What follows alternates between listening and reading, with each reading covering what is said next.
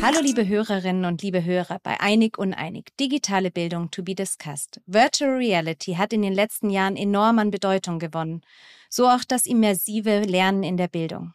Mittels neuer Technologien kann in die Vergangenheit gereist oder Operationen virtuell durchgeführt werden. Virtual Reality bietet zahlreiche Chancen, aber gleichzeitig eben auch Risiken und Hürden. Welche das sind und wie VR in der Bildung genutzt werden sollte, Darüber unterhalten sich heute Professor Dr. Alexandra Wuttig, Kanzlerin der IU Internationale Hochschule, und Jan-Philipp Moritz, Geschäftsführer von Phil. Sein Unternehmen bietet Komplettlösungen und Tools für schulische, universitäre und innerbetriebliche Wissensvermittlung. Hallo Jan-Philipp, schön, dass du heute da bist. Hallo Lena, ja, vielen Dank für die Einladung. Ich freue mich sehr. Wir haben wie immer eine schnelle Frage vorab. Ich würde gerne von euch wissen, was euch am meisten an Virtual Reality begeistert. Was mich daran am meisten begeistert, ist es, glaube ich, dass es uns eine Welt eröffnet, die ohne Virtual Reality für uns viel schwerer wäre, es äh, ja zu assessen. Ich mache ein ganz kurzes Beispiel. Das letzte Mal, dass ich mit Virtual Reality in, in, in Berührung kam, so gesehen, war am Wochenende. Wir haben meine Mutter so ein, ein, ein Autorennen auf der Rennstrecke geschenkt quasi. Und das hätten wir im Leben, wirklichen Leben nie machen können, aber sie wollte es schon immer mal. Und durch Virtual Reality haben wir das schenken können. Und die fand das mega. Also meine Mutter ist 70, nur damit es so vom Background wisst. Und die fand das super gut. Und ich glaube, das das ist so das, was Virtual Reality für mich ausmacht, dass es uns etwas ermöglicht, was wir sonst ähm, nur sehr schwer äh, ähm, hätten dann ähm, implementieren können. Jan Philipp, wie ist es bei dir? Ja, tatsächlich nahezu deckungsgleich. Ähm, spannender Ansatz übrigens mit dem Autorennen, großartig, weil somit schaffen wir und deswegen tatsächlich auch deckungsgleich, somit schaffen wir im Prinzip Berührungen irgendwie auch zu ermöglichen, die sonst nicht möglich wären. Also virtuelle Realität steht wirklich für die Erweiterung der Realität, für Eintauchen in Lernwelten und für mich persönlich, ähm, ich fange direkt mit dem Beispiel an, ich durfte in der Schule, wo ich selbst Abitur gemacht habe, mit fünf, neunten Klassen den Geschichtsunterricht gestalten, 150 Schüler und äh, wir haben eine Auschwitz-Doku durchgenommen und es sind am Ende zwei Aspekte, die die Schüler nennen. Und das ist nachher wichtig. Das erste wirklich Gänsehautfeeling pur. Die waren geflasht. Das ist klar wegen der Technologie und wegen dem sehr polarisierenden Inhalt. Was noch viel wichtiger ist, ist nachher der Transfer des Schülers, dass er im Prinzip dann sagt, mit dieser neuen Technologie und mit diesem quasi Eintauchen in Lernwelten kann ich mir jetzt auch vorstellen, komplexe Sachverhalte einfacher zu erlernen. Und deswegen mein bestes Beispiel immer Kurvendiskussion und Co. Ich glaube, wenn man irgendwie äh, die Leute fragt, acht von zehn würden heute noch sagen, oh, schwierig, äh, lass uns da nicht drüber sprechen. Wenn wir aber mit dieser Technologie ein Gefühl für den Raum entwickeln können und dadurch im Prinzip dann Mathe besser verständlich ist und alle anderen Kontexte, die komplex sind, auch, dann haben wir dort wirklich die Möglichkeit, einen Beitrag zu leisten. Und das leistet diese Technologie. Vielen Dank. Ja, Jan Philipp, du hast, äh, ihr habt beide schon, äh, seid ihr voll ins Thema eingestiegen. Wir wollen über Virtual Reality in der Bildung heute sprechen. Magst du mal ganz kurz erklären, was genau Virtual Reality im Vergleich zu Augmented Reality ist? Das ist, glaube ich, eine wichtige Unterscheidung, damit wir alle mitnehmen, wovon sprechen wir heute überhaupt? Ja, sehr gerne. Also im Prinzip die Kombination aus AR und VR nennt sich XR. Die einzelnen Komponenten AR, das hat glaube ich früh angefangen. Bestes Beispiel dafür ist im Prinzip, man ist in der Turnhalle in Amerika ähm, und aus dem Nichts kommt im Prinzip ein großer Wal irgendwie projiziert durch die AR den hast du dann auf einmal in deiner Basketballhalle, während das Publikum dort sitzt. Ne? Also das ist quasi ein ganz anderer Unterschied. Du schaffst es im Prinzip, Komponenten sichtbar zu machen. Gutes Beispiel ist auch Pokémon Go, was, glaube ich, viele kennen. Du kannst also Elemente sichtbar machen, die sonst nicht sichtbar sind. In der direkten Abgrenzung zu VR ist es, dass wir in eine Welt eintauchen. Das ist eine völlig andere Welt. Also AR kombiniert meine bestehende Welt mit anderen Komponenten. VR ist eine wirklich völlig andere Welt, in die ich eintauche. Ähm, somit eine direkte Abgrenzung. Also es ist quasi auf der einen Seite das, dass ich den Raum um mich herum nicht wahrnehme und das andere ist so, dass ich noch die Realität um mich herum wahrnehme, oder? Habe ich das richtig Absolut verstanden? Absolut korrekt, Super. genau. Alex, ähm, wird an der IU bereits Virtual Reality eingesetzt und wenn ja, wie? Wir setzen das bereits in speziellen Kursen zum Beispiel äh, ein, wo wir eben zum Thema Virtual Reality und Design und so weiter und IT lehren. Also wie kann man das eingesetzt bekommen, sowohl in Studiengängen als auch in Weiterbildungsangeboten. Ich glaube aber, dass darüber hinaus je nachdem, was für ein Studiengang, aber ich glaube, da ist viel mehr Potenzial drin. Und dabei habe ich gedacht an, an, an Studiengängen wie Architektur, äh, das wir zum Beispiel auch anbieten, aber noch nicht mit Virtual Reality, aber auch darüber hinaus Medizin oder sowas. Das waren die zwei, wo, es mir am ehesten eingeleuchtet hat, dass wir da, glaube ich, ein, ein konkretes Nutzen haben würden, wenn wir das noch mehr äh, einsetzen würden. Jan Philipp, wo siehst du die besten Einsatzmöglichkeiten in der Bildung bei Virtual Reality? Sicher gibt es da auch Grenzen. Äh, absolut. Aber tatsächlich sind die Grenzen nur die, die wir uns selber setzen, weil Virtual Realität wirklich uns ermöglicht, unlimitiert zu denken und auch umzusetzen. Ergo tatsächlich in der Schule ähm, haben wir wirklich tolle Szenarien und zwar von der Nutzung in der gesamten Klasse mit 30 Schülern als auch Gruppenformate. Äh, man kann also individuell auf Lernkurven eingehen, das ist sehr schön. Ähm, tatsächlich bieten sich die MINT-Fächer an, also alles, was wirklich dann äh, wirklich anfassbar sein sollte. Chemie und Physik ist, glaube ich, naheliegend. Es gab ja immer auch im Prinzip entsprechende Experimentierräume in den Schulen, ähm, die aber nicht so genutzt wurden, wie im Prinzip eigentlich angedacht. Und jetzt schaffen wir es mit einer neuen Technologie, dadurch im Prinzip Experimente umzusetzen, ohne dass wir dafür entweder Ressourcen verbrauchen oder uns einer Gefahr aussetzen oder ähnliches. Also deutlich besser auch anfassbar. Das stimmt und ähm, ich glaube, es gibt bereits, ähm, also nicht nur nicht nur im Ausland, aber auch in Deutschland einige Hochschulen, die das das einsetzen. Aber im Ausland ganz besonders Stanford zum Beispiel nutzt es für Medizin. In UK nutzen es zwei Hochschulen, aber auch bei uns gibt es ähm, einige, die so gesamte Labs äh, eingesetzt haben. Aber die MINT-Fächer sind hier ganz vorne, was das anbetrifft, Chemie etc. Unbedingt. Und Alex, wenn ich ergänzen darf, was du sagtest, also sowohl medizinischer und Pharmabereich ist interessant, als auch Architektur, als auch Automotive. Ähm, man, man, muss im Prinzip einfach nur die Landschaft beobachten. Wenn ich mir jetzt eine neue Küche gestalten will, Lena, das geht jetzt ein bisschen weg von Bildung, das ist mehr also VR allgemein. Ne? Was kann die Technologie und wo kann man es einsetzen? Selbstverständlich sind die vordefinierten Branchen auch in der Bildung, kommen sie zum Tragen, aber einfach nur auch für den Otto-Normalverbraucher fängt das früh an. Das zeigt einfach, wie weit diese Technologie ist, wie sehr sie sich auch auch mainstreamfähig durchsetzen wird und meine These dann entsprechend auch im Bildungskontext im Prinzip flächendeckend eingesetzt wird. Wir machen es gerade in der Schule als auch in der Hochschule. Der Unterschied ist, dass wir in der, in der Schule im Prinzip Inhalte bereitstellen. Das heißt, wir beobachten die Landschaft, äh, müssen da natürlich, wir haben einen Fächerkanon entwickelt und ähm, sind dann lehrplankonform unterwegs. Anders ist es in der Hochschule, die haben eigene Inhalte, da helfen wir dabei, diese zu virtualisieren und zu visualisieren, damit sie eingesetzt werden können in, mit dieser Technologie. Und man kann im Prinzip wirklich sagen, von A bis Z ist jeder Ansatz möglich. Aber tatsächlich im medizinischen Kontext findet es auch schon sehr konkret Anwendung, bis hin zu Operationen und Co., die dann damit im Prinzip deutlich präziser auch umgesetzt werden können. Ja, und was ich mir auch vorstellen könnte, aber korrigiere mich, wenn ich falsch liege, ist, dass das Fehler machen dann eine ganz anderen Level. Also du kannst dann ruhig Fehler machen. Gerade in Chemie, da kann auch mal ein Experiment daneben gehen oder auch bei Operationen, ohne dass es Konsequenzen hat. Und wir wissen es ja, aus Fehler lernt man. Und ich glaube, das ist auch etwas, was sonst keine andere Technologie so ermöglichen kann. Absolut, da stimme ich dir zu 100 Prozent zu, Alex. Das sehe ich ganz genauso. Ähm, weil lass uns mal an Gefahrensimulationen auch denken. Das fängt bei euch in der Hochschule an, geht in der Schule weiter und findet in Unternehmen auch statt. Also ne, Brandthema ähm, oder wie auch immer geartete Situationen, wo man wirklich auch Rettungswege einhalten muss. Dann kann man in der Theorie simulieren, ohne dass jemand zu Schaden kommt im Prinzip und hat trotzdem eine Lernkurve, wenn es dann drauf ankommt. Das ist spannender an dieser Technologie. Ihr seid schon auf die Fehler eingegangen. Ähm, inwieweit fällt denn das Lernen durch visuelle Reize überhaupt leichter? Also warum sollten wir es denn überhaupt nutzen? Ich glaube, das ist das mehrmals und, bereits äh, bewiesen und, und auch bekannt eben, dass dieses passive Lernen überholt ist und dass quasi Learning by Doing quasi einen, einen hohen Stellenwert hat und in vielen Bereichen zu bevorzugen ist. Und ich glaube deswegen ähm, gerade, also quasi im Gegensatz zum passives Lernen, aber auch diesen Gaming-Effekt dürfen wir nicht vergessen. Alles, was das, das Lernen ähm, aufregender macht und erlebbar macht, prägt sich halt einfach besser ein, äh, besser als wenn du dir einfach nur passiv jemand da vorne vorstellst, der dir das runterrattert, ähm, das erlebbar zu machen und auf dich im besten Fall individuell quasi äh, angepasst ist es das, was die Zukunft bringen wird und das das Lernen erleichtert. Auch das darf ich nur untermauern. Ähm, meinem Eingangsplädoyer folgend, wo ich gesagt habe, dass ich in meiner Schule war, ähm, dann habe ich mit 50 und mit 150 Schülern die Auschwitz-Doku durchgenommen. Und wenn man sich das einfach mal vorstellt im A-B-Vergleich, der Lehrer würde dir eine Geschichte vorlesen über ein KZ, Oder aber du tauchst in eine Lernwelt ein und nimmst es mit allen Ebenen, auf allen Ebenen, in allen Sinnen wahr. Ich krieg gerade Gänsehaut, während ich das nur erzähle. Also es ist tatsächlich wirklich diese, die Emotionalisierung, die damit einhergeht, das Wahrnehmen tatsächlich mit allen Sinnen.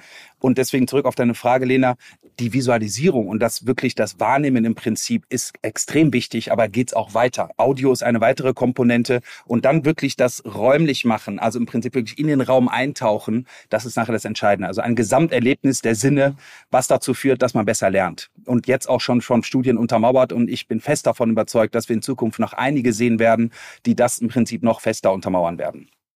Ja, und ähm, es geht, wie du schon gesagt hast, über Bildung hinaus, aber Bildung findet ja nicht nur in der Schule oder in der, in der Hochschule statt, sondern auch Museen und so weiter haben das zum Beispiel in UK wurde die Technologie eingesetzt, um Kindern quasi Museen näher zu bringen.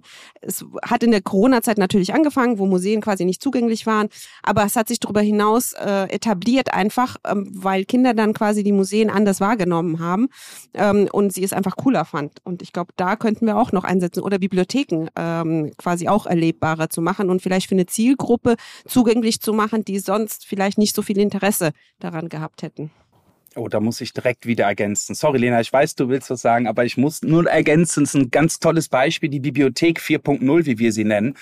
Ähm, wir haben tatsächlich im Prinzip mit Partnern eine Anwendung, wo es da geht, eine virtuelle Buchvorstellung vorzunehmen. Jetzt hört sich das erstmal paradox an. Ihr müsst euch vorstellen, es würde jetzt ein, ein Phil in der Bibliothek stehen und alle Bücher, die im Sortiment sind, sind als wirklich als kleine Teaser angezeigt. Lass mal von 30 Sekunden reden und machen dann Lust auf mehr auf das Lesen. Also sie ersetzen logischerweise nicht das Lesen und das darf auch nicht nicht der Anspruch sein. Ganz im Gegenteil.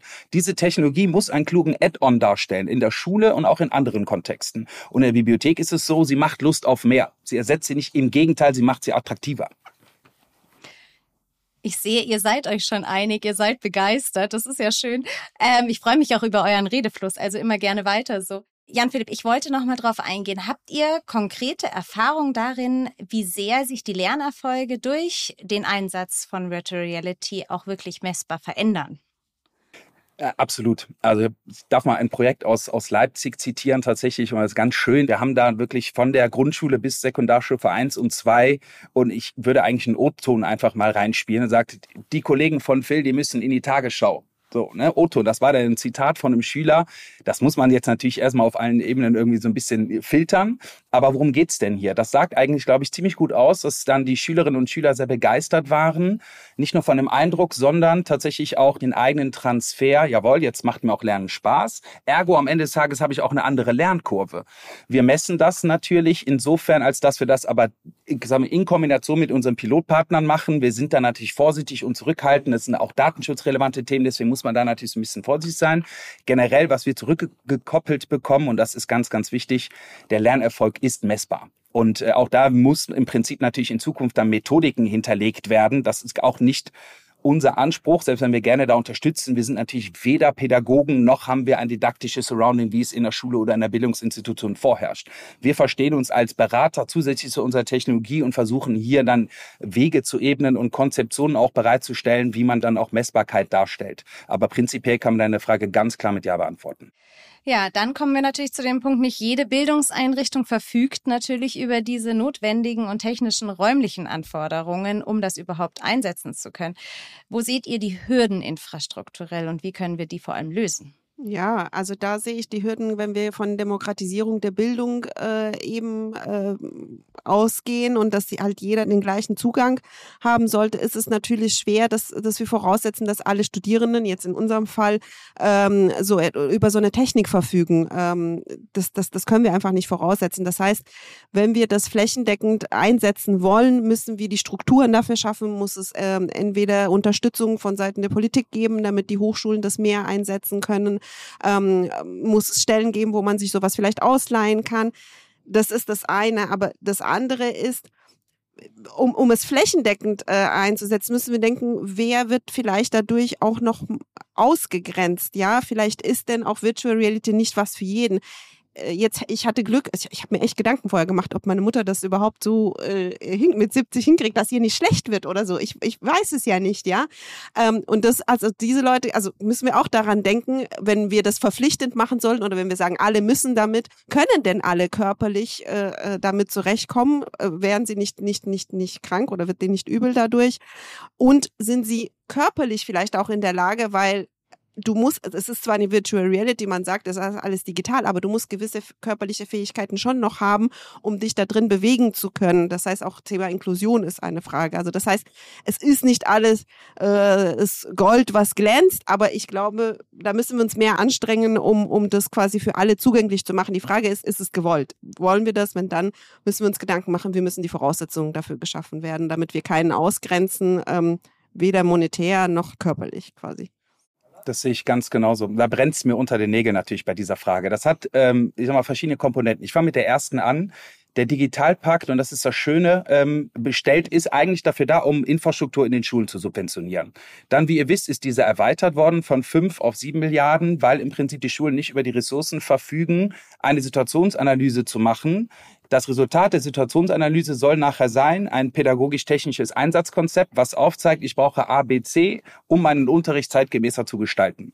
Genau hier kommen dann auch wir zum Tragen. Wir bieten zum einen tatsächlich auch die Förderung an und das Schöne ist, dass quasi der Digitalpakt komplett diese Infrastruktur fördert. Also auch unser Produkt, was schön ist. Gleiches wird es These von mir, mit Sicherheit auch für eine Hochschule mal bald geben, ähm, so wie es auch ein äh, Nachfolgepakt oder ein, ein Folgekonstrukt des Digitalpakts für die Schule geben soll. Also Ebene Nummer eins, Infrastruktur wird subventioniert, heißt aus meiner Sicht Chancengleichheit. Und das soll es ja per Definition sein. Und wir gehen auch ganz bewusst hin. Wir sind immer gefragt worden, ja, das ist natürlich ein teures Produkt und wer kann das denn? Und das ist ja mit Privatschulen alles klasse. Dann habe ich ganz klar gesagt, nein, da kontere ich direkt weil es geht darum, dass wir nicht nur privilegierten Menschen einen Zugang verschaffen, sondern dass alle in den Genuss kommen, Bildung, die wir neu gestalten, die nachher am Ende des Tages auch messbar sein soll, ergo dann auf alle Lernkurven einzahlt, die muss auch jedem zugänglich gemacht werden. Das heißt, das funktioniert aus unserer Sicht, und ich kann euch dieses Beispiel auch geben, ähm, lasst uns mal wirklich auch polarisierend denken. Ein als sozialer Brennpunkt deklarierter Standort ich kann euch das Beispiel geben. Wir haben eine Quote von 100% Conversion Rate, wo die Schülerinnen und Schüler die, die, die Brille aufsetzen und so geflasht sind und dem Lehrer dann auch zuhören und entgegen der Vermutung, dass man irgendwie mit, dem, mit den teuren technischen Produkten aufpassen muss, genau das Gegenteil ist der Fall. Die Schüler sind wirklich intrinsisch motiviert, denen macht das Spaß, die passen daraus resultierend dann auch auf das Konstrukt besser auf und der Lehrer hat die bessere Möglichkeit tatsächlich auch den Unterricht umzusetzen. Also es ist auf so vielen Ebenen ist das nachher relevant. Das zum Thema Chancengleichheit. Und mir ist es persönlich auch wichtig, äh, Inklusion und Integration, wie du es gesagt hast, Alex, vollkommen richtig. Wir müssen schauen, natürlich, wir sind für einen, wir stehen für verantwortungsbewussten Konsum. Das ist vollkommen klar. Man muss sich darüber im Klaren sein, es ist eine neue Technologie, die wird weiter ausgereift. Noch vor fünf Jahren war es so, dass im Prinzip VR-Pioniere angefangen haben und haben diesen Rollercoaster-Ride gemacht. Das ist wirklich eine 50-50-Geschichte. Ne? Also tatsächlich Motion Sickness, wie wir das nennen. Das kann man mit der, der Seh- und Reisekrankheit so ein bisschen vergleichen, dass einem schwindelig wird. Das ist im Prinzip genauso wie mit anderen Technologien. Das wird immer weiter ausgereift und wird irgendwann aus meiner Sicht nicht zu einem Nullpunkt kommen, aber wird zumindest sich weiter drastisch reduzieren, sodass wir deutlich mehr Menschen an, wirklich auch an die Technologie heranführen können. Und da muss man ganz klar sagen, eine Technik macht sich auf dem Weg, sie entwickelt sich weiter. Wir sind in anderen Konzepten jetzt auch unterwegs, schon mit Avatar-Technologien etc. Da sage ich auch immer, Metaversum, Avatar-Technologie, das ist ja alles gut und schön. Lasst uns mal langsam anfangen, niedrigschwellig wirklich äh, äh, die Zielgruppe an im Prinzip die Technologie heranführen und dann iterativ weiterentwickeln. Step by Step werden wir diese Hürden abbauen und ich bin fest davon überzeugt, dass es auch Mainstream-fähig werden wird und zwar für alle Zielgruppen. Klammer auf, Klammer zu. Jeder muss dann natürlich auf seine eigene individuelle ähm, ja, Verfassung ein, ein Stück weit Rücksicht nehmen. Ihr kennt das wie bei der PlayStation, da kommt so ein Warnhinweis, ne, fotosensitive Epilepsie etc. Das sind natürlich Themen und das ist dann auch unser Job, dahingehend im Prinzip dann auch entsprechend aufzuklären. Aber aber ganz klar meine These, wir schaffen das, dass alle gemeinsam davon profitieren. Ich weiß nicht, wäre das sogar technisch möglich, dass wir uns das vorstellen, dass irgendwann mal jeder seine eigene Virtual Reality gespiegelt bekommt, also dass ich das gespiegelt bekomme, was mich persönlich dann anreizt oder mich berührt, dann, dann würde ich ja noch besser lernen. Weißt du, mit AI kombiniert und quasi auf mich angepasst, das wäre das Nonplusultra, weil dann bekomme ich ja nicht Nonsens, sondern genau das, was mich triggert. Kann natürlich aber auch nach hinten losgehen, ne? weil du nutzt genau das, was mich dann berührt und dann würde ich direkt die Waschmaschine kaufen, weil du würdest genau meine Emotionen treffen. Ich weiß nicht, ist es vielleicht too much? Nee, ich finde das klasse, äh, dein Ansatz. Ähm, ich würde dir diese Simulation mal aufnehmen. Lass uns mal ChatGPT, da habt ihr ja auch toll drüber berichtet in eurem Podcast, lass uns mal das noch mit dazu nehmen. Also KI dann ganz konkret ChatGPT, dann nehmen wir noch eine Avatar-Technologie, dann nehmen Ach, wir VR und AR-Komponenten mit rein. Wir müssen uns nichts vormachen. Ich, ich gehörte selber zu denjenigen, die gesagt haben, wieso ist denn in meiner Schule jetzt flächendeckend jeder mit einem Tablet ausgestattet und googelt nur noch, anstatt zu lernen. Ich sage mal ganz bewusst polarisierend. Ähm, und da muss man ganz klar sagen, ich revidiere selbstverständlich meine These zu dem damaligen Zeitpunkt und muss ganz klar sagen, es gilt doch, die richtigen Skills zu vermitteln. Das ist doch das, was jetzt entscheidend ist. Weil egal wer, soll, wer eine Technik äh, verteufelt, in Anführungszeichen, und versucht, das aufzuhalten, bei aller Liebe, äh, nein, das ist nicht möglich. Man muss tatsächlich zeitgemäß unterwegs sein. Das heißt, man muss sein Mindset öffnen. Das heißt, man muss die Skills aneignen. Und aus meiner Sicht, da ist auch ein Film wie Iron Man und Co. Ihr habt das bestimmt alle vor Augen. Da kann man dann hin und her schieben. Man kann seine Gedanken steuern. Die kann man visualisieren ähm, Meta und Co., ähm, wenn man sie mal nennen darf, tatsächlich, die arbeiten gerade an einem Chip, den man im Handgelenk hat. Das nächste ist, dass du es im Auge hast. Du kannst deine Gedanken steuern über verschiedene Technologien. Das wird alles, ob wir das wollen oder nicht, das wird alles kommen. Deswegen ist wichtig, dass wir uns jetzt auf die Reise machen, dass man das Mindset öffnet, dass man sich Skills aneignet und dass man Technologien nicht verteufelt, sondern quasi versucht, den Mehrwert zu sehen.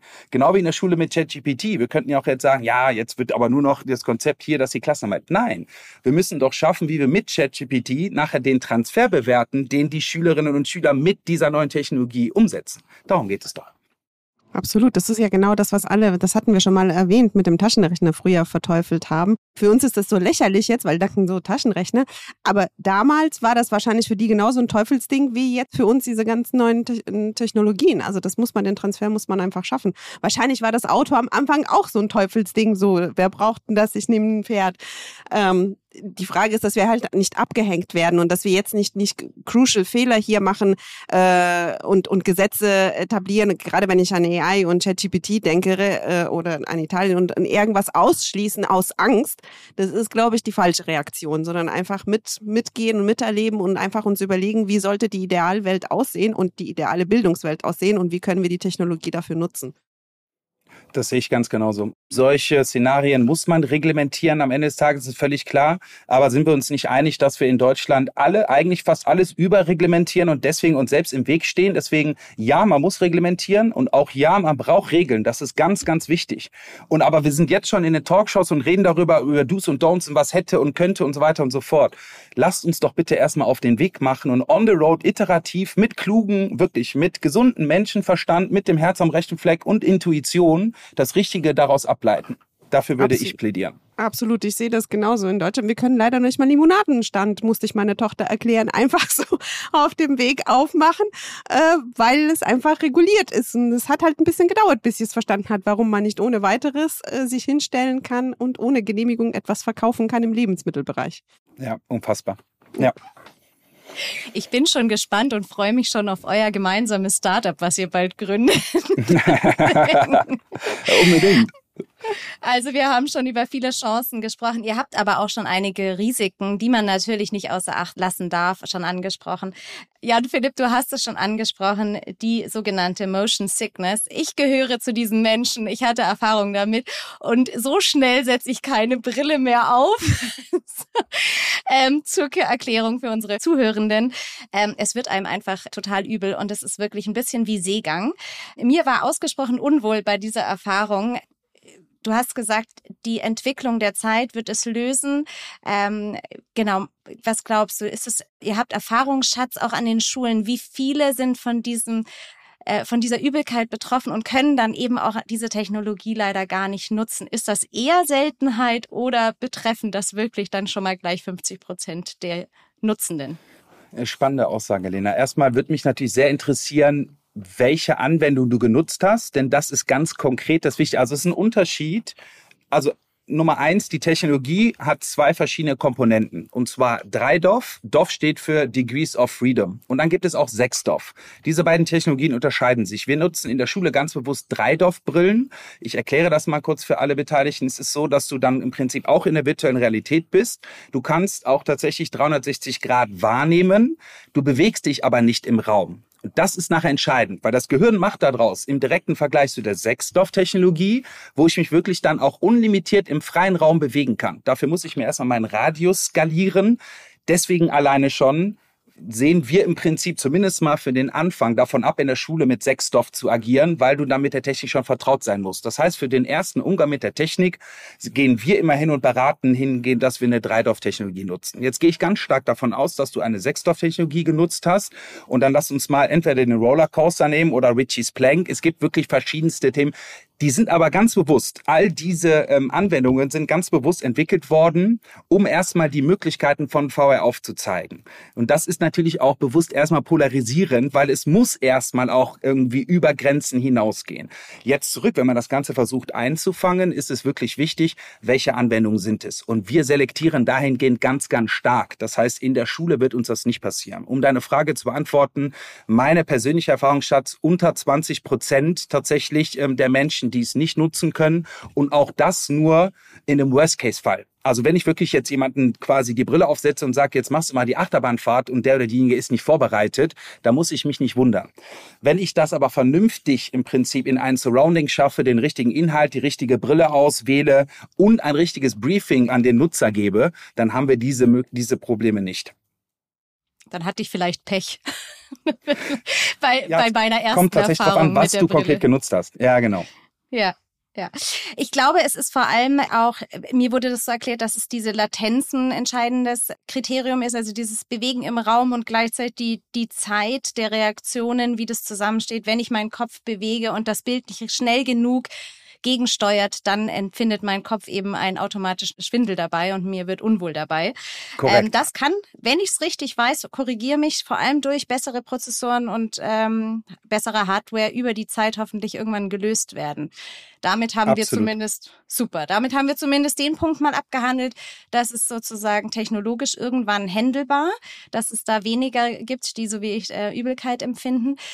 Ein großer Aspekt ist natürlich immer noch, VR-Brillen werden ganz stark im Gaming-Bereich eingesetzt. Äh, Da seid ihr jetzt quasi ja eine Ausnahme mit eurem Geschäftsmodell. Ähm, Das Thema Suchtgefahr steht natürlich da immer ganz klar im Raum, gerade weil es emotionale Anknüpfungspunkte gibt und dieses sich flüchten in eine Scheinwelt immer ein großes Thema ist. Ähm, Wie steht ihr dazu, sowohl Alex als auch Jan Philipp?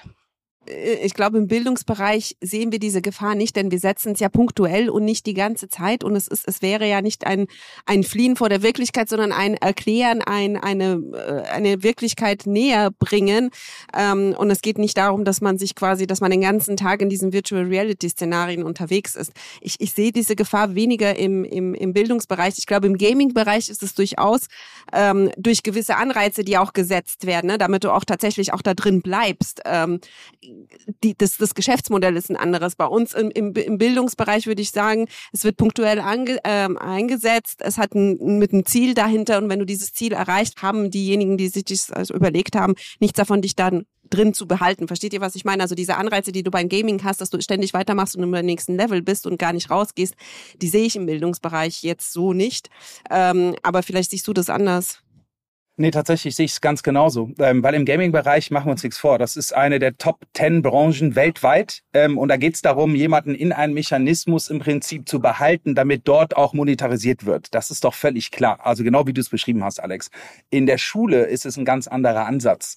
Ähm, und das ist nachher wichtig, wenn wir hier im Prinzip hingehen. Wir stehen so oder so für verantwortungsbewussten Konsum unsere Säulen, wir haben drei Content-Säulen. Das erstmal ganz kurz Erklärung. Wir haben für Säule 1, für allgemeinbildende Schulen, das sind im Prinzip Inhalte, die, wie ich gerade schon gesagt hatte, lehrplankonform sind. Dann haben wir aber auch die Säule 2 und die Säule 3. Die richten sich auch an Schulen, auch an Hochschulen und auch an Unternehmen. Und da geht es ganz konkret um Future Skills. Also ist euch mit Sicherheit per se sowieso ein Begriff, aber was hat denn eine gesellschaftliche Relevanz im Prinzip? Steht auch schon in Lehrplänen, muss umgesetzt werden. Da geht es um Nachhaltigkeit, da geht es um Präventionsthemen, da geht es aber auch um verantwortungsbewussten Konsum. Da geht es aber auch um gesundheitliche Aufklärung und Co. Also all diese Themen, die auch tatsächlich viel zu trocken sind, um sie einfach jemanden vorzulesen. Lasst uns das doch bitte vernünftig darstellen und dann im Prinzip der Zielgruppe näher machen, damit es auch einen Impact generiert. Und deswegen sehe ich das genauso wie du, Alex, in der Schule ein ganz anderer Ansatz. Wir gehen sogar weiter und sagen, in der Schule wird es mit uns tatsächlich auch eine Anwendung geben. Wie ist denn verantwortungsbewusstes Gaming? Damit wir das aus der Schule in den Privatbereich übertragen, weil da werden wir unserer Verantwortung gerecht. Wir, die diese Technologie vorantreiben, müssen ergo auch tatsächlich einen Hinweis geben, dass man damit verantwortungsbewusst umgeht und dieser Verpflichtung wollen wir auch nachkommen.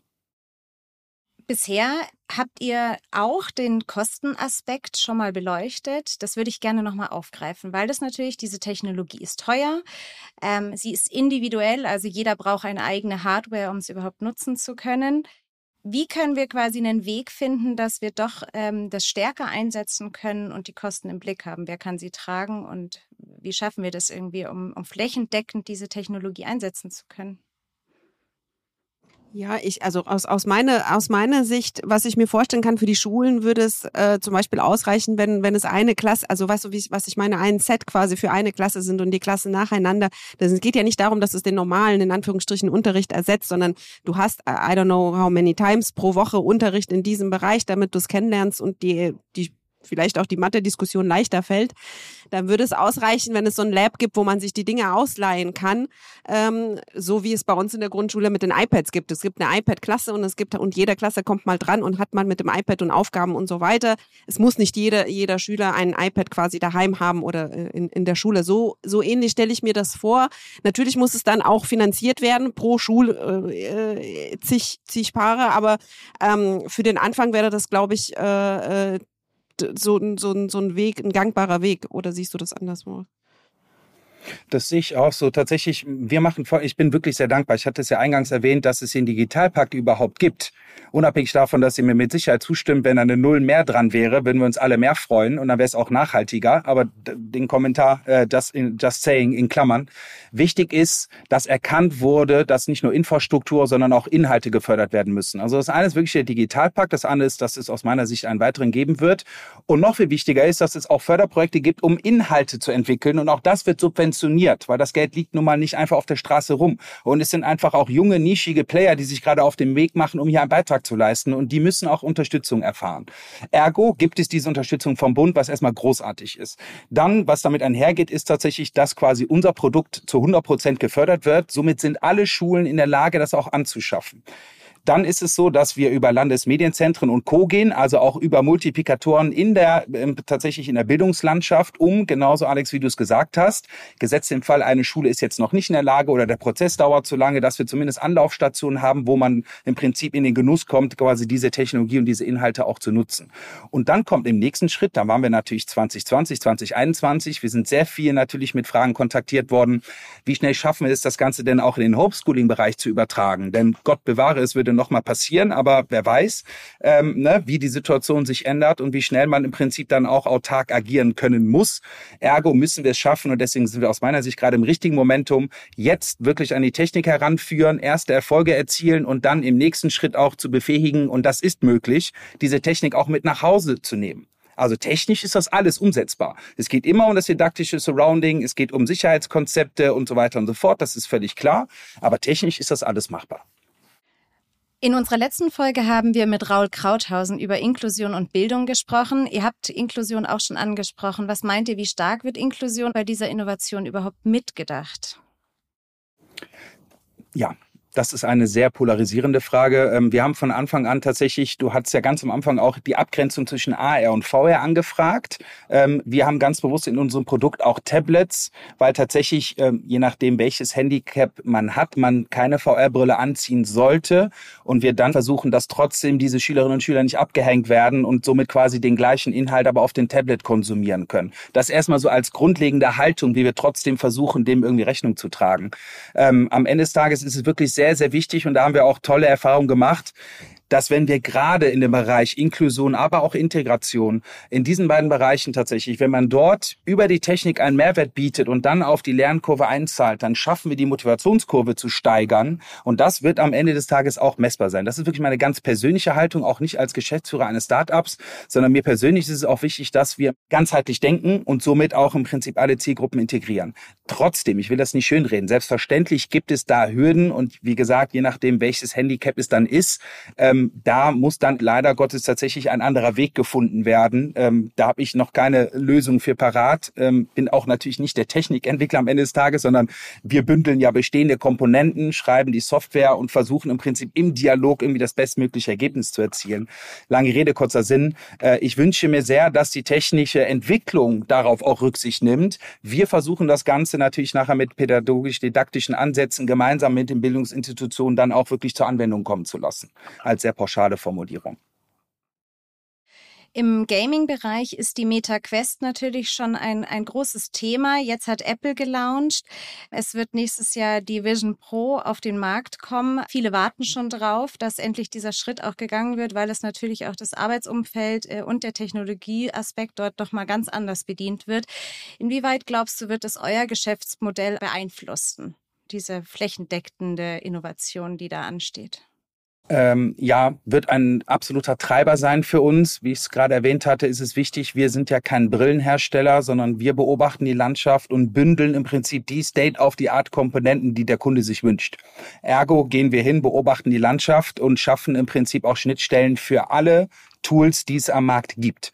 Natürlich muss man das iterativ machen, also wirklich Step by Step. Aber wichtig ist hierbei, Modularität wird in Zukunft Trumpf sein. Es wird nicht das eine Device geben, was sich durchsetzt. Dafür ist die Landschaft auch jetzt schon zu durchdrungen. Dafür sind zu große Player auch am Markt. Du hast es gerade selber gesagt, Meta ist der eine, Apple ist der andere. Äh, die anderen, das kannst du im Prinzip nahtlos weiter ähm, fortknüpfen also ich persönlich sage, wir schaffen es, ähm, mit diesen Herstellern in Dialog zu sein und dann die bestehenden Komponenten zu bündeln, so dass wir das bestmögliche Erlebnis auch dem Kunden nachher ermöglichen können. Wir haben die neue Kategorie einig, uneinig und würden euch bitten, mit den folgenden Aussagen einmal mitzugehen oder sie abzulehnen. Die erste Aussage. Virtual Reality in der Bildung ist eine kostspielige Investition, die nicht von allen Bildungseinrichtungen getragen werden kann. Einig oder uneinig? Also im Moment kann sie nicht von allen Bildungseinrichtungen getragen werden. Also das, da sind wir uns einig. Ob sie das sollte, das ist eine andere Frage. Aber ich sehe schon, dass sie im Moment momentan äh, nicht alle Bildungseinrichtungen können das abbilden. Jan Philipp, siehst du das anders? Erste Mal uneinig, ähm, aber auch bewusst äh, tatsächlich einfach weil, und das ist die Wissenslücke im System und das zeigt ja das Paradoxon auch auf. Es gibt den Digitalpakt und alle Schulen könnten theoretisch in den Genuss kommen, dies zu tun. Sie müssen die Situationsanalyse machen, das Einsatzkonzept schreiben und ergo ähm, wird im Prinzip vom Bund werden die Gelder bewilligt. Aber, und das ist genau das Problem in der Bildungslandschaft, die Kommunikation, die damit einhergeht. Wir hatten auch im Dezember 21 für alle Lehrer Laptops angeschafft, die sind aber nachher eingestaubt, weil du man kein vernünftiges Surrounding geschaffen hat.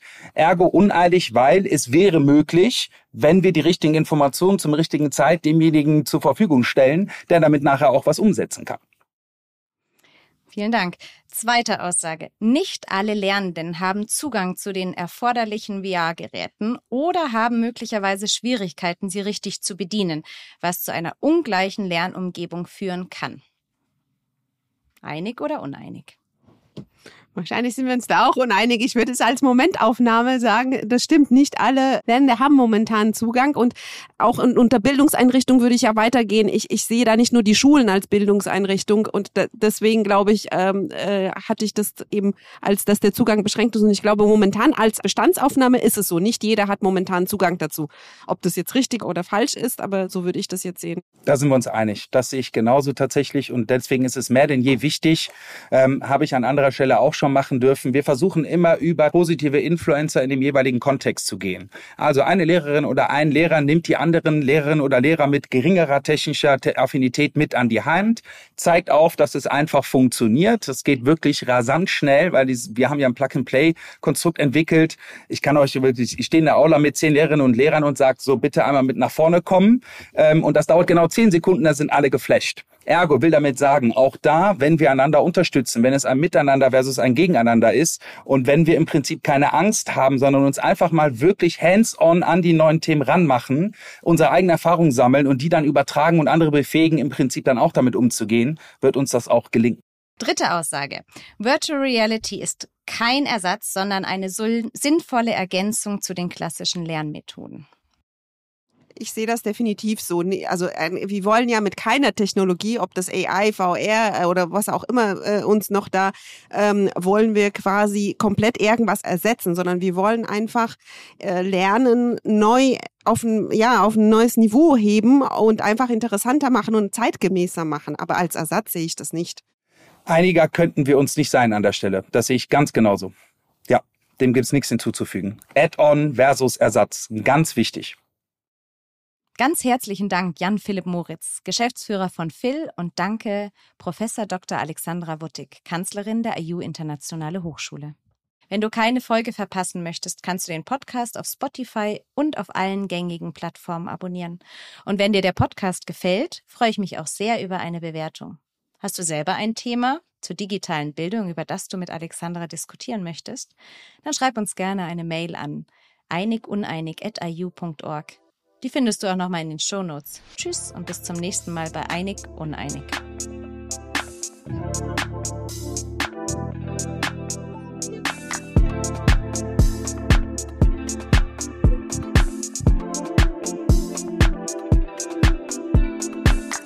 Dieser Podcast wird produziert von Podstars bei OMR.